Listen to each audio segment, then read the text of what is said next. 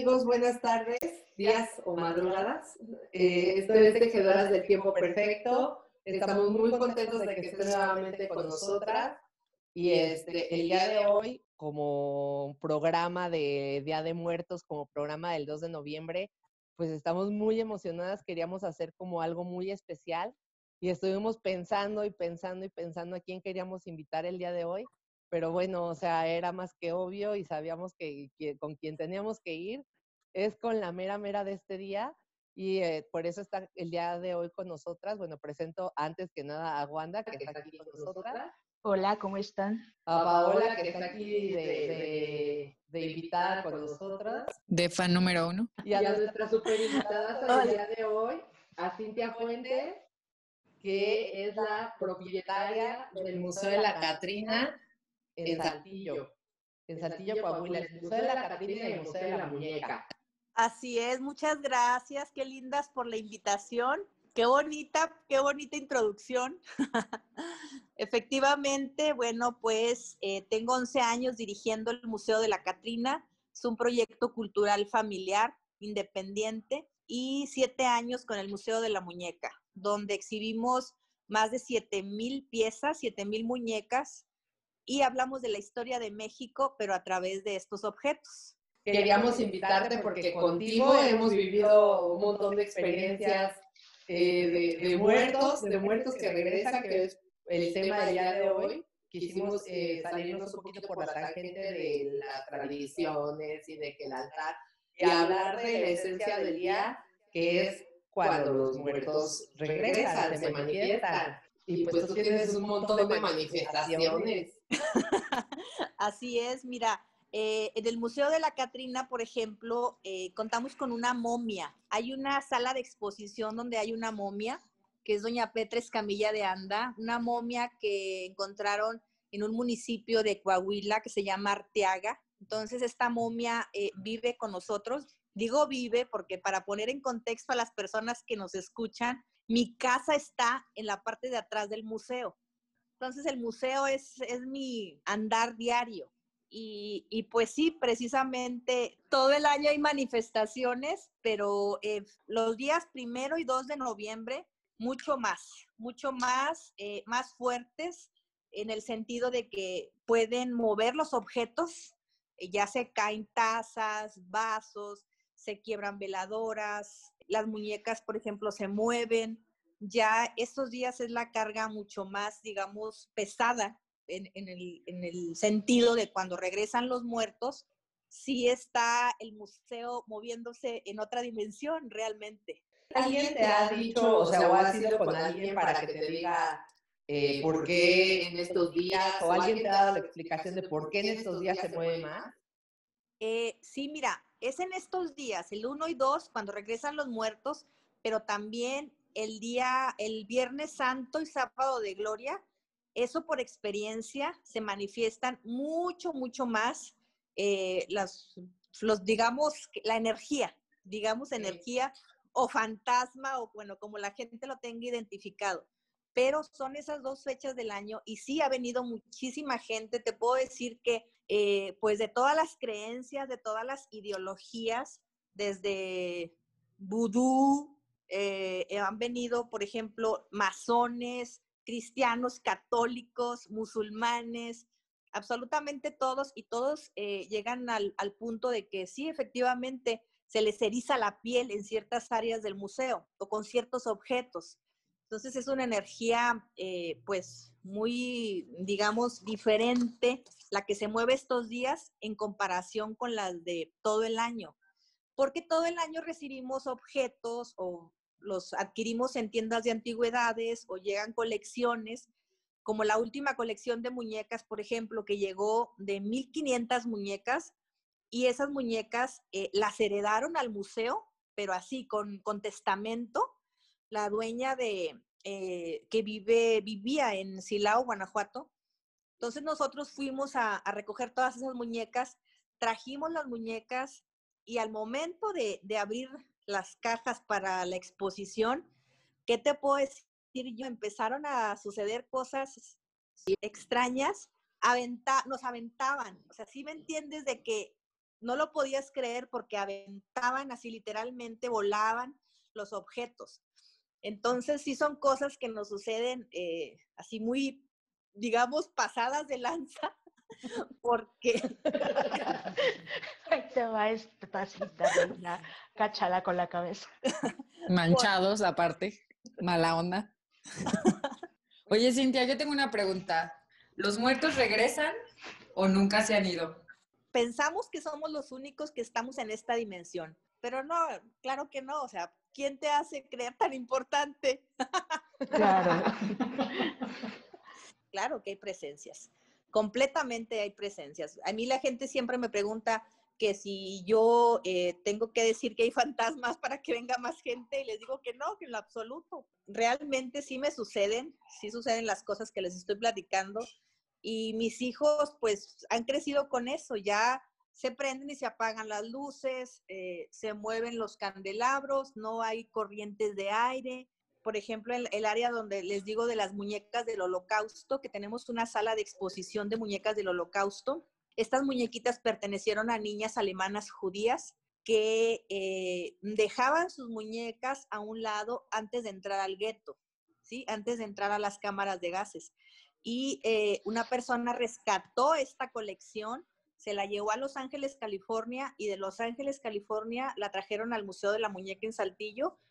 ¿Y qué te puedo decir yo de esa sala de exposición? Es una sala donde persona que entra se le eriza la piel y también lloran. inmediatamente empiezan a llorar y pues es una sensación extraña. Eh, dicen que sienten como que se ahogan y pues siempre les pregunto a las personas porque lo manifiestan de esa manera o llorando o muy tristes salen de esa sala de exposición. Entonces, he tenido personas también, medium, que vienen en la noche a hacer las investigaciones paranormales y claro que se dan cuenta mediante todos los aparatos que ponen de, pues, las psicofonías de, de, esta sala de exposición y de todo lo que habita en, en los museos. O sea, tú sí has tenido investigaciones como tal en tu casa. Bueno, sí. en el museo, en tu casa y en el museo. Así es, o sea, han venido de pues todas partes de la República Mexicana a hacer las investigaciones paranormales y estamos en la noche 12, 1 de la mañana haciendo la investigación y de repente salen volando objetos. Oigan, les tenemos que contar. Yo cuando, bueno, nosotros cuando conocimos a Cintia, ella tenía el Museo de las Catrinas en San Miguel. Sí. Y exactamente hace cuatro años, ella, bueno, hicimos un evento de Día de Muertos y ella nos mandó unas Catrinas vivientes. Les vamos a compartir fotos de las personas que nos mandó caracterizadas de Catrinas y de sus atuendos y sombreros que hace y tocados que están increíbles. Pero bueno, la conocimos y nos invitó al museo. Y ese día nosotros vivimos la experiencia, porque también, ¿por qué no? Fuimos en la noche, ya todo cerrado. Y creo que la que más asustó fue Patty porque estaba parada junto a un fonógrafo, ¿no? Sí, junto al fonógrafo. Y el fonógrafo empezó a tocar solito. Entonces todos salimos por patas.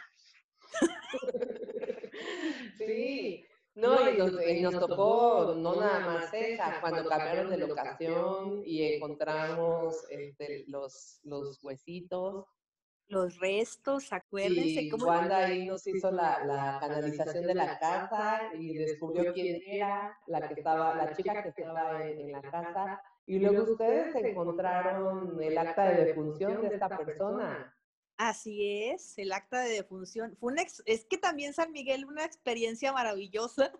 Encontramos eh, en ese lugar donde nos cambiamos por segunda ocasión del Museo de la Catrina, encontramos huesitos, así a la hora de que se iba a poner una, una especie de piso, digamos, con arena. Hay huesitos, así muchos huesitos. Y, y pues fui, sí fue impresionante. Para mí sí fue impresionante porque aparte se te ponían los pelos de punta al entrar a un, un, área específica, era como, yo creo que fue un baño, un sanitario, y ahí específicamente era, había humedad y era otro ambiente lo que se sentía, otra, una energía. Pero les contamos, o sea, Cintia vino y me dijo, ¿cómo ves este lugar? Hay que canalizarlo. Sí. Y yo lo único que dije, pues hay muchos niños que están cuidando el lugar, pero la que lo cuida más se llama Carmela, ¿te acuerdas? Sí, así es. Y después me contaste, bueno, me hablaste así de ven acá, porque acababas de Sí. encontrar el acta de defunción de Carmela. Así es. Con algunas prendas, algunos objetos. ¿Te acuerdas que encontramos también como que un pantalón, como una blusa de así de terciopelo? Sí, Y de- estuvo hasta- impresionante. Sí, estuvo impresionante. Eso estuvo impresionante. Y ya que estaba puesta toda la exhibición, o toda la, pues sí, todas tus Catrinas, que volvimos Sí. a ir a ver cómo había quedado y que no nos dejaron entrar a un cuarto donde tenías la camita mortuoria. Sí, sí, sí, sí. Sí, me acuerdo perfectamente. Ahí estaba bloqueadísimo, bloqueadísimo. Tanto así que, bueno, no duramos ahí mucho tiempo. Ya sé, se nos fue a, a Saltillo y la extrañamos en San Miguel muchísimo. Cabe mencionar que Cintia dentro de su exposición tiene una cama donde la gente se tomaba las fotografías post-mortem, tomaban a sus niños las fotografías post-mortem. Sí, sí, así es. Eh, una sala de exposición eh, de toda la fotografía post-mortem y la cámara de los hermanos Barros que se creó en Monterrey, donde de- por medio de esa cámara tomaban las fotografías, porque era muy importante tener la fotografía del difunto. Estamos hablando de 1890, principios de 1900, cuando era súper importante. Y fíjate, yo me di a la tarea de buscar en gran parte de la República Mexicana las fotografías post-mortem originales. Solamente encontré alrededor de 15, pero me dijeron que hubo un español que las buscó por todo México y se las llevó todas las originales. Hay que buscar Entonces, en español. Hay muy poca, hay muy poca fotografía post-mortem original, original, y pues sí están impresionantes. Esas fotografías son impresionantes de cómo les abrían con granos de café los ojos para que el grano de café hiciera a la vez eh, la función de pegamento y que el ojo estuviera abierto para que tuviera más. Imagínate una fotografía con la persona que ya murió, pero con el ojo abierto, la mirada perdida. Yo cruda. Y, eh, aparte aplica el café. Sí. Así es, eh, la mirada perdida y aparte les hacían unas estructuras de acero para que cual títeres se sostuvieran, porque les los hacían en movimiento, los ponían en movimiento. Si la persona que vivía era su esposa y el, el que había muerto era el esposo, entonces al esposo le ponían esta estructura de acero en la espalda para levantarle el brazo y que, y que se viera la simulación de que estuvieran abrazados. No, bueno. Ahí era, ahí era la, la descripción literal de que, se te sube el muerto. Así, completamente. Y, y los niños, pues no, los niños les tomaban la fotografía acostaditos en su cama, lleno de flores. De hecho, el estado de Guanajuato es, tiene una, una gran colección de fotografía post-mortem. Sí, sí, hay muchas. En Guanajuato. ma. En Guanajuato capital, así es. Oye, Cintia, y de todo lo que te ha pasado, una que te haya impactado mucho. Mira, es, una vez hubo un recorrido para cinco personas solamente y nada más estábamos Eric y yo, pues nosotros damos el recorrido y pues hacemos de todo en el museo, ¿no? Eric, Entonces- ¿Eric es tu esposo? Eric es mi esposo, ¿sí? Y él y yo hacemos, tenemos el proyecto, él es actor, él dramatiza las leyendas y yo me encargo de todo el área creativa, de todo el proceso de las Catrinas, ¿no? Entonces, esta vez llegaron cinco personas a recorrido nocturno, que los tenemos eh, viernes, sábado y domingo a las 8 de la noche. Les damos un tour, pero a luz de vela por el museo. Uy. Entonces, si sabes que tenía yo que hacerlo todo, ¿no? O sea, él daba el recorrido y yo vestirme de la llorona para salirles a las personas por aquí, por allá, y me aventaron, me aventaron esa vez, no había absolutamente nadie, te digo nada más que los cinco visitantes, Eric, mi esposo y yo, y me aventaron, mm, en la espalda sentí dos manos que me aventaron, pero fuerte, a un metro más o menos, y entonces yo me caigo de rodillas, y al momento que me caigo, me avientan unas monedas, unas monedas antiguas. Entonces yo escuché el ruido de la moneda y dije, algo, traía dinero en la bolsa, pero no, pues no traía yo absolutamente nada más que el vestido blanco de la llorona, entonces no había motivo por el cual se me salieran algunas monedas. Pero sí, esa vez estuvo muy fuerte, eh, sí me asusté mucho, porque eh, hasta mi espalda se quedó marcada. No, no, no marcaron las manos, pero sí fue como que se me quedaron, se me quedó mi espalda muy roja. Qué No miedo. manches, sí. ¿Y tienen las monedas? Las- sí, sí las tenemos, son monedas antiguas. Y esas monedas antes, antes de que te las aventaran no estaban ahí. No, no estaban, no estaban. Esas, esas monedas no estaban. Y, y así nos han sucedido infinidad de cosas. Les voy a contar algo de, por ejemplo, eh, mi vecino, mi vecino de la casa de al lado, hace aproximadamente siete años se suicidó. Entonces, eh, él vivió primero en esta casa, en la casa en la que está el museo. Y luego de aquí ya se fueron a, a la casa de al lado, compraron el terreno y construyeron su casa. Entonces mi hija Valeria lo vio, o sea, él murió, Eric fue y este y pues le tocó ahora sí que la escena trágica, ayudar a, a la mamá a, a descolgar a, a, este chavo y eh, él no ha descansado en paz, él no ha descansado en paz y él, él anda aquí, anda también aquí en, en esta área del museo y de la casa, entonces a mi hija se le aparece así directamente. O sea, ¿qué te puedo decir? Que no ve a alguien flotando, no ve a alguien transparente, no, o sea, es así, vea como era él, como era él en vida, así lo ve. ¿Y eran amigos? Mm, éramos vecinos, sí, pues sí nos hablábamos, pero no, no éramos tan cercanos. Él tenía 35 años y mis hijos pues estaban más, más pequeños pero él no se ha ido, él no se ha ido, aquí lo vemos, él desde su habitación, de, que fue la alcoba donde, donde se suicidó, hay solamente un metro de diferencia de casa a casa. Entonces él hace todo ese caminar y luego baja las escaleras del museo, que es el Museo de la Muñeca está en una segunda planta.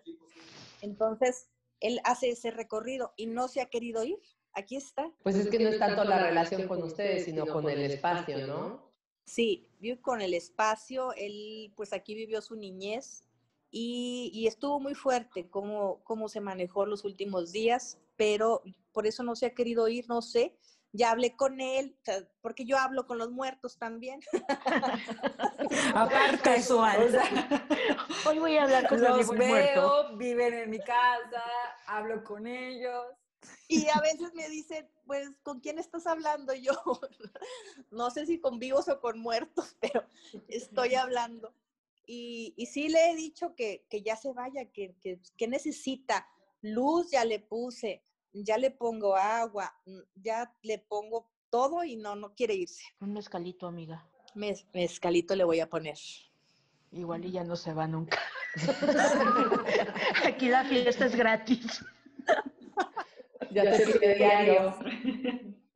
Ya sé, y luego le gustaba, entonces pues con más razón se va a querer quedar. Oye, pero tú también en algún momento nos comentabas que la señora que, que vive en tu casa, la momia, ¿Sí? se te manifestó en sueños, ¿no? Y te daba mensajes. Así es, mira, eh, eso estuvo bien extraño porque eh, cuando viene al recorrido una arquitecta de aquí de Saltillo, entra y le damos el recorrido en el Museo de la, de la Catrina y luego me dice, oye, tengo una momia, ¿no la quieres? Así. Y yo, ay, o sea, ¿cómo que tienes una momia? Dice, sí, es mi tatarabuela. Y resulta que en el municipio de Arteaga habían encontrado ocho cuerpos momificados, incluso abrieron un museo de las momias en la sierra, pero había una momia que los museógrafos, los curadores, no habían querido para el otro museo porque no estaba momificada de su rostro. Todos los otros siete tenían intacto el rostro. Esto quiere decir que la piel todavía estaba pegada al cráneo. Y doña Petra, así se llama, doña Petra Escamilla, estaba calcificada. No tiene absolutamente nada de piel, está nada más la calavera. Entonces, eh, solamente de la mitad de la cintura, la cintura hacia abajo, estaba momificada y de la otra parte estaba acerada porque un panal de abeja hizo impronta en el pecho y entonces ahí se quedó toda la miel y entonces estaba muy extraña realmente la momia y no la querían. Entonces me dice, ¿no la quieres? Y yo batallé un poquito en aceptarla, pero bueno, luego la acepté y fuimos por ella. Eh, el municipio de Arteaga está aproximadamente a 20 minutos en coche, o sea, 25 minutos, está relativamente cerca de Saltillo, pero es otro municipio Entonces, eh, ya fuimos por, Doña Petrita y yo en los pies de Doña Petrita, pues bueno, hice un pequeño ritual eh, de permiso, pues a ver si ella quería realmente estar en Saltillo. Y efectivamente yo la soñé, soñé la respuesta, soñé que, bueno, no sé si fue un sueño o realmente si estuvo ella conmigo, se puso en los pies de mi cama y me dijo que sí, que efectivamente que sí quería estar en Saltillo, que sí quería estar en el museo, solamente me pidió que en la medida de lo posible, o sea, que don Nuncio, que es el esposo, don Juan Nuncio, estuviera con ella. Eso no lo he podido hacer porque es un trámite tremendo el tener que yo traerme otra momia, pero eh, sí la vi y la vi como era ella en vida, una mujer eh, muy delgadita, eh, con facciones muy finas, su nariz muy afilada. Y sí, efectivamente, ella me dio el permiso. Entonces, una vez vinieron otras personas también que hacen eh, rituales prehispánicos y me comentaron que doña Petra era, pues era la guardiana del museo.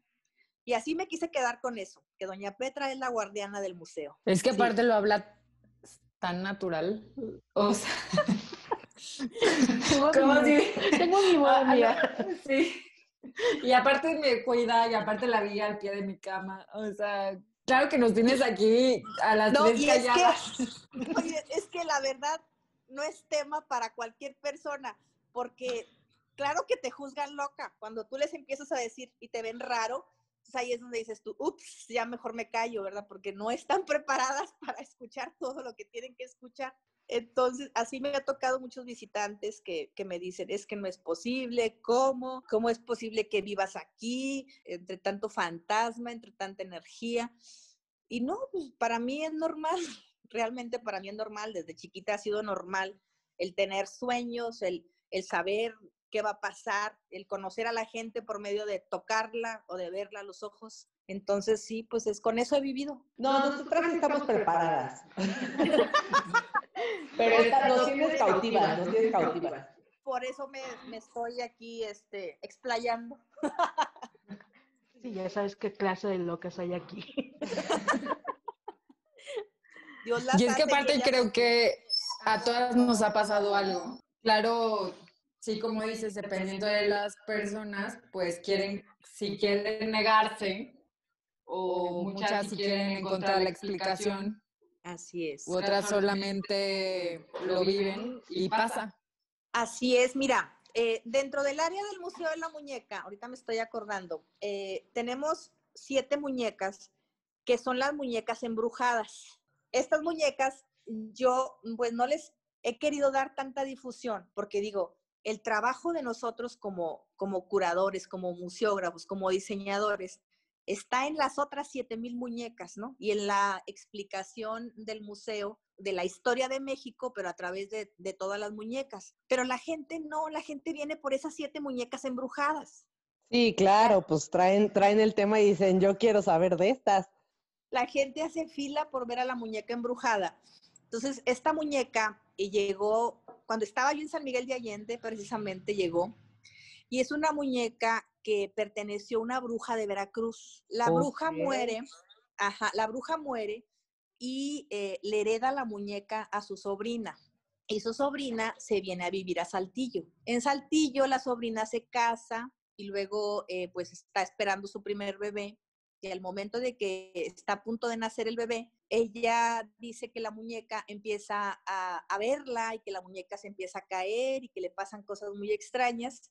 Entonces le habla a un investigador paranormal de aquí de Saltillo, que se llama Santiago Segovia, y Santiago nos habla a nosotros, nos dice, oye, eh, fíjate que hay una muñeca así, ya está, ¿cómo ves?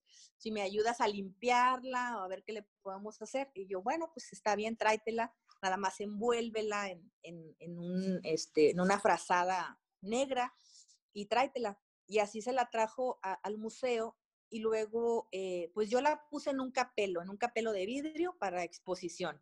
Pero yo, al momento de que Santiago me dice toda la historia, igual que tantas historias que nos han traído de muñecas, dije yo, bueno, pues no hay problema. Total que pasa aproximadamente yo creo que un mes y viene también a Saltillo un investigador paranormal de la Ciudad de México que se llama Josué Velázquez. ¿Han hablado usted, han escuchado ustedes de él? No, pero pues nos lo contactas y también lo Bueno. entrevistamos. Bueno, te voy a decir que él era, es, eh, esta- trabajaba con la, este chavo conductor de la mano peluda, eh, Juan Juan, Ramón Manuel Sáenz, Juan Ramón. Juan Ramón, Juan Ramón, sí, perdón. Entonces, él nos dice, él cuando viene a Saltillo, viene al Museo de la Muñeca y nos dice que esa muñeca está mal, que algo tiene, y se la lleva. Se la lleva junto con la bruja Mariela, que trabaja para el National Geographic. Se la llevan y está aproximadamente un año en la Ciudad de México. Cuando regresamos de San Miguel de Allende, llega otra vez la muñeca y ahí es donde me doy cuenta que la muñeca fue exorcizada. Sí, la muñeca fue exorcizada por el único sacerdote que tenía Saltillo, eh, dedicado al exorcismo, acaba de morir el año pasado, pero le hacen una entrevista al sacerdote José Luis Ríos y dice que sí, que efectivamente él estuvo presente en el exorcismo de esa muñeca y que la exorcizaron más de siete veces. Entonces no llega la o sea, traía siete demonios. pues traía mucho, mucha carga. Oye, Cintia, pero ¿cómo te diste cuenta? bueno, o sea, yo me di cuenta cuando, hasta cuando regresé de San Miguel de Allende, que ya me dijo un periodista, oye, es que la muñeca dicen que, que fue exorcizada. No, no te creo. Me dijo, sí, fue exorcizada. Y ya fue cuando me, me muestra la entrevista con el padre José Luis Ríos, que fue el padre que la exorcizó. Efectivamente, el padre confirma que él estuvo presente en ese exorcismo y que sí, que la muñeca traía algunos demonios. La muñeca regresa al museo cuando yo estaba en San Miguel de Allende. Y entonces ustedes saben que cuando uno acepta algo, pues ya no lo puede regresar. Y en este caso, la que aceptó la muñeca fue la señora que me ayudaba a hacer el aseo. La aceptó, ajá, y la muñeca, bueno, ya le pusimos en una vitrina. Después vinieron a hacerle un ritual, un ritual prehispánico, este, para limpiarlo. Y eh, la muñeca está ahorita actualmente en una vitrina, en un círculo de sal y tiene también dulces, porque sí sigue como que haciendo travesuras de vez en cuando. Oye, mi Cintia, ¿y para qué es el círculo de sal? El círculo de sal es para protección, para que no, eh, pues no salga el espíritu otra vez, que se quede ahí en resguardo, que no haga travesuras, que no haga daño. Entonces, o sea, las, las, los objetos pueden ser poseídos. Claro, sí, sí, desde los roperos, el vestuario. Es que, por ejemplo, aquí del museo me llega muchísima ropa, muebles, y entonces todo carga esa energía a quien perteneció. Hay un mueble que no deja de oler a cigarro, a cigarro, a cigarro, siempre está oliendo a cigarro. Entonces pensamos que la persona que le perteneció este mueble, pues siempre fumaba mucho, pero el olor a cigarro es exagerado, exagerado. Pero también has sentido ahí dentro del museo y en tu casa que de repente aparecen aromas, aparecen olores y son manifestaciones. Así es. eh, siempre, por ejemplo, te digo, más en estos días y- o en los días de mm, Semana Santa, en estos días el olor a flores, a flores, a rosas, a, mm, pues sí, más el, el aroma a jazmín, a canela. Es que hay diferentes aromas. También hay un aroma, pues, feo, digamos, fuerte, como hierba quemada, pero hierba mala. hierba, no hierba buena. hierba, hierba de muerto. Sí, hierba de muerto, pero son los, pues no sé, sí, lo sé, he aprendido a identificar los aromas porque el museo está completamente cerrado, o sea, sí hay ventanas solamente en el área de la cocina, pero todo el museo para protección de las muñecas, por ejemplo, no hay una luz de sol porque se dañan las muñecas. Entonces el museo está completamente cerrado, más que los aires acondicionados, entonces no hay por donde, digamos, una ventana abierta donde entre algún aroma. Y sí es muy característico cuando alguna muñeca o, o algún espacio desprende ese aroma, es que algo, pues algo, algo está pasando o algo va a pasar también. O sea, también te avisa de cosas que van a pasar. O sea, sí te ha pasado que, que primero está el aroma y luego pasa algo. Mira, esta semana, estas dos semanas que pasaron, mi hija Valeria tiene 23 años, ella ya está. También es igual que yo. Entonces me dice, teníamos un perrito, un perrito French Pool negro. que llegó el 31 de octubre del año pasado. Se le perdió a alguien, se, se escapó de alguna casa y llegó al museo y nosotros estuvimos en las páginas de donde se pierden los perritos, eh, lo pusimos y nadie lo reclamó, entonces nos quedamos con el perrito. Y eh, hace dos semanas mi hija empezó con una angustia, de decir, mamá, el perro se va a morir y el perro se va a morir. Y yo, ¿por qué no digas eso? O sea, el perro está en, la, en el techito de la, de la tercera planta no, mamá, es que tengan mucho cuidado con el perro y es que el perro, pues el 31 de octubre, un año de que había llegado, eh, mi otro hijo lo saca a pasear en la tarde y el perrito se asusta con una botarga que ve en la calle y se suelta de su cuello, de su collar y lo atropellan. Entonces, eh, pues llega con el perrito eh, cargando y el perrito pues muere aquí enfrente de la casa. Fue muy, muy doloroso porque pues nosotros amamos a los perritos, amamos a las mascotas. Tenemos eh, tres chihuahuas y está adoptadito. Entonces, eh, pues fue muy difícil y ya Valeria había estado diciéndome y el perrito se estaba comportando de una manera muy extraña eh, en cuestión muy amorosa, despidiéndose, nos besaba mucho, nos abrazaba como, como un pequeño humanito, nos abrazaba.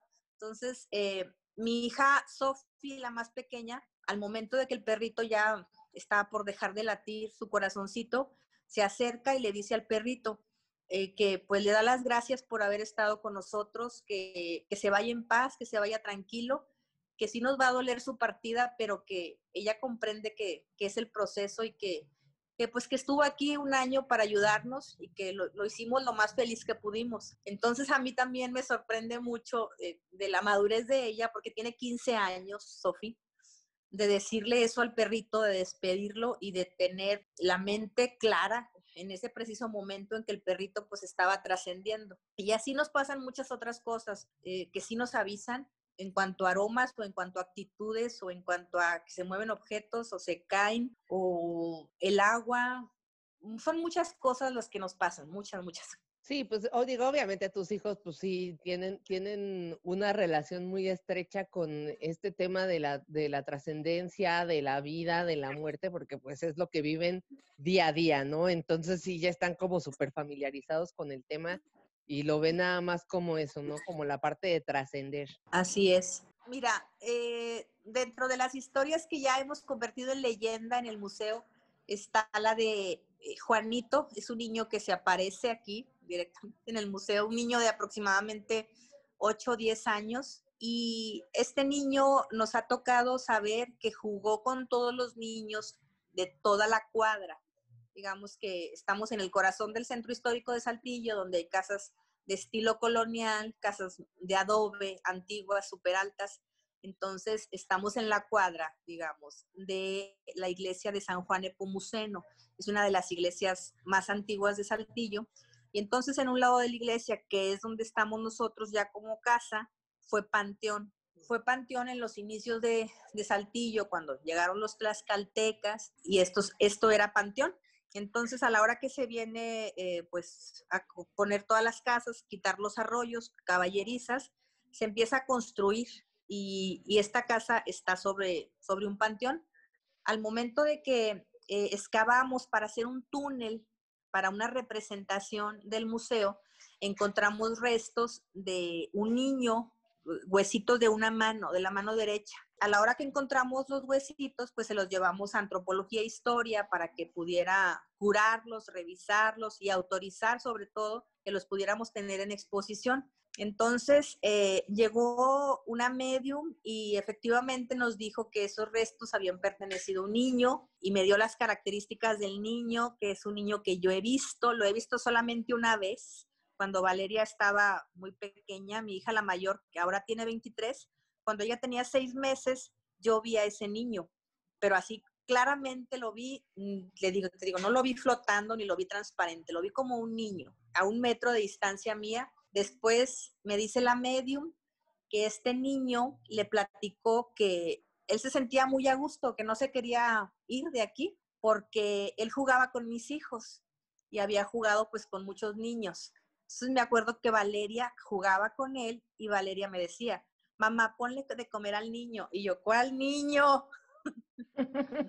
y entonces... ¿De eh, qué hablas? y pues aprendí, aprendí a poner un plato extra, de, aparte de mis tres niños, un platito extra de comida porque pues los tres les tocó jugar con este niño. Ya ahorita que crecieron, dicen que no se acuerdan muy bien de cómo era el niño, pero sí se acuerdan que jugaban con alguien. Y es el niño que pues anda aquí en el museo. De hecho, hay varias fotografías. Todo esto que yo les estoy diciendo es lo que les digo a los visitantes. Eh, yo les puedo platicar todo lo que hay aquí, pero realmente tienen que vivir la experiencia. Tienen que venir, tienen que entrar al museo, tienen que ver a Doña Petra, porque es completamente diferente y como yo te lo pueda platicar a como realmente se siente o como realmente pasa. Pero en bonito. En San Miguel de Allende, aparte, lo que le daba el valor agregado era la casa donde estaba. Casa, la casa de las diligencias, que era una casa de, construida en el 1780, 1750 aproximadamente. Entonces, a eso agrégale la energía que lleva, mm, llevamos con las Catrinas, con todo el tema de la muerte. Y sí, estaba, esa casa, me acuerdo, también estaba súper pesadísima esa casa. Sí, yo no quise entrar al baño. No, Yo no quise entrar al baño. no, el baño estaba tremendo. Y bueno, el baño después fue la discusión con aquellas gringas que, que- que entraron y rentaron otro espacio y que nada más ellas querían eh, eh, usar el sanitario, usar el baño. Y dijimos, quédense con el baño y quédense con toda la casa. Yo ya me voy. Ahí se ven. Sí, sí, está padrísima la casa. Ojalá la gente que venga a San Miguel se dé una vuelta. Creo que ya no pueden entrar porque el piso, digo, más bien el techo se está cayendo. Sí, pues ya le faltaba una cosita de nada para que, para que el techo y el piso temblaba cuando caminabas. Entonces ya estructuralmente ya estaba mal. Pero eh, pues imagínate todo lo que no pasó ahí. Fue la casa de las diligencias, luego fue un hospital. Bueno, no tanta, tanta cosa que pasó. También fue orfanatorio, ¿no? También. Orfanato, sí, fue orfanato.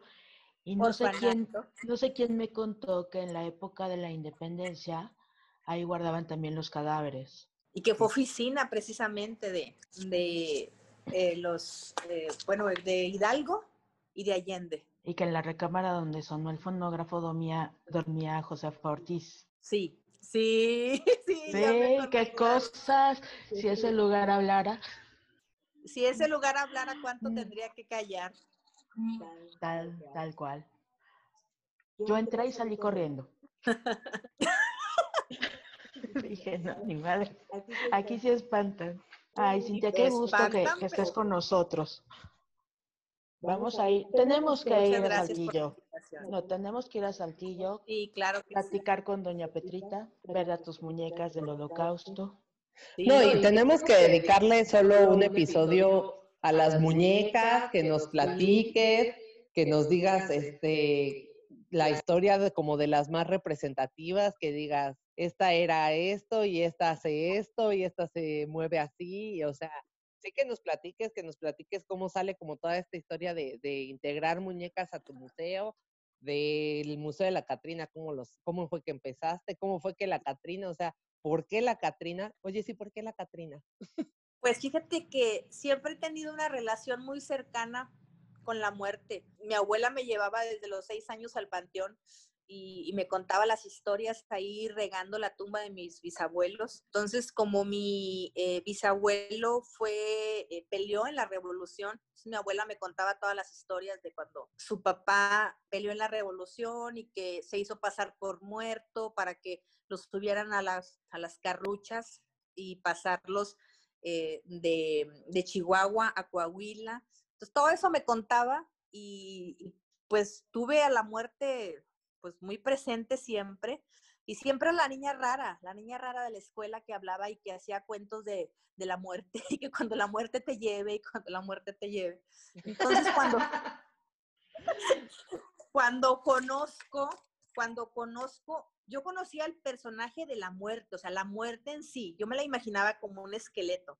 Fue hasta que entré a la primaria que descubrí que había eh, un señor, José Guadalupe Posada, que había creado eh, una calavera y entonces la calavera ya la asocié con la muerte, pero la calavera vestida, ¿no? La Catrina, la garbancera. Y así de, en primero, segundo de primaria, aprendí que era la Catrina, ¿sí? Porque yo la asociaba con un esqueleto, con la muerte, ¿no? Y, ah, y después ya la conocí vestida y pues me enamoré más de ella realmente. Ok. De la muerte. Y sigo y sigo platicando. Es la más fiel compañera, está ahí en un ladito tuyo. Y bueno, en mi caso, eh, que vivo con ella todos los días, convivo, sí, sí me doy cuenta ya que pues realmente hay que vivir al 100, realmente hay que vivir al 100 porque pues es lo único que tenemos. Y se nos olvida, y más se nos olvida, y ahora con esta pandemia que en un día, en un segundo, te vas, en un segundo te vas, y pues sí hay que, hay que disfrutar la vida, aunque suene a cliché, pero hay que disfrutarla, hay que gozarla. Y eso es lo que me enseña a mí todos los días, todos los días a levantarme y pasarme de mi casa al museo y ver pues todo lo que tenemos y me dice la gente, oye, no te cansas todo el año. no, no me canso porque, porque eso es lo que amo, eso es lo que me gusta, es lo que me apasiona y, y es lo que me da vida. ¿Cómo es la cosa? La muerte te da vida. Así es. Qué padre. Dinos tus Dinos redes tus redes sociales. Sí, gracias. Mira, pues estamos en Facebook como Museo de la Catrina con K, porque ya te contaré después la historia. Hubo un registro del proyecto y por eso es Catrina con K. Y estamos también en Instagram, Museo de la Catrina. Estamos en Twitter, también Museo de la Catrina.